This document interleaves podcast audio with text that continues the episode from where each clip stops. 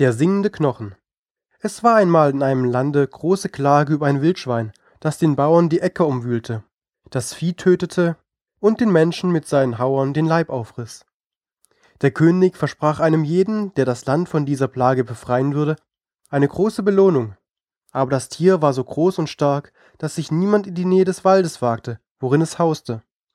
Endlich ließ der König bekannt machen, wer das Wildschwein einfange oder töte, solle seine einzige Tochter zur Gemahlin haben.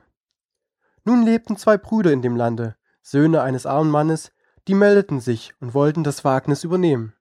Der Älteste, der listig und klug war, tat es aus Hochmut. Der Jüngste, der unschuldig und dumm war, aus gutem Herzen. Der König sagte, damit ihr desto sicherer das Tier findet, so sollt ihr von entgegengesetzten Seiten in den Wald gehen. Da ging der Älteste von Abend und der Jüngste von Morgen hinein. Und als der Jüngste ein Weilchen gegangen war, so trat ein kleines Männlein zu ihm. Das hielt einen schwarzen Spieß in der Hand und sprach, Diesen Spieß gebe ich dir, weil dein Herz unschuldig und gut ist. Damit kannst du getrost auf das wilde Schwein eingehen, es wird dir keinen Schaden zufügen. Er dankte dem Männlein und nahm den Spieß auf die Schulter und ging ohne Furcht weiter.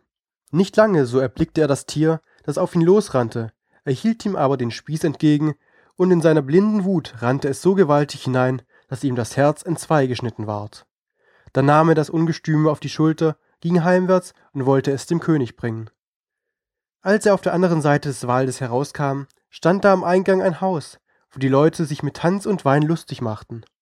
Sein ältester Bruder war da eingetreten und hatte gedacht, das Schwein liefe ihm doch nicht fort. Erst wollte er sich noch einen rechten Mut antrinken.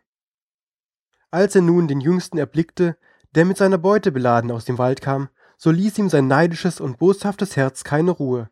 Er rief ihm zu, Komm doch herein, lieber Bruder, ruhe dich aus und stärke dich mit einem Becher Wein.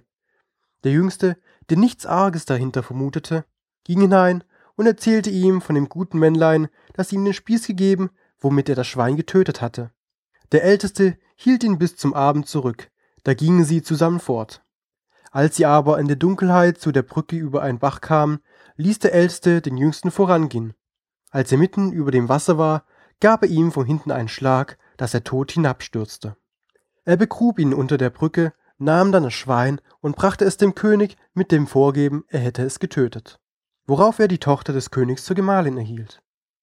Als der jüngste Bruder nicht wieder kommen wollte, sagte er, das Schwein wird ihm das Leib aufgerissen haben.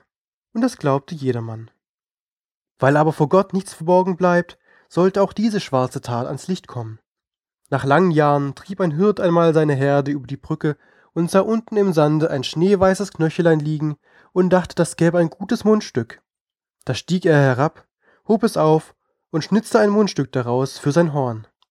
Als er zum ersten Mal darauf geblasen hatte, so fing das Knöchlein zu großer Verwunderung des Hirten von selbst an zu singen. Ach du liebes Hirtlein, du bläst auf meinem Knöchelein, mein Bruder hat mich erschlagen, unter der Brücke begraben, um das wilde Schwein, für das Königstöchterlein. Was für ein wunderliches Hörnchen, sagte der Hirt, das von selbst singt, das muss ich dem König bringen. Als er damit vor den König kam, fing das Hörnlein abermals an, sein Liedchen zu singen. Der König verstand es wohl und ließ die Erde unter der Brücke aufgraben, da kam das ganze Gerippe des Erschlagenen zum Vorschein. Der böse Bruder konnte die Tat nicht leugnen, ward in einen Sack genäht und lebendig ersäuft. Die Gebeine des Gemordeten aber wurden auf den Kirchhof in ein schönes Grab zur Ruhe gelegt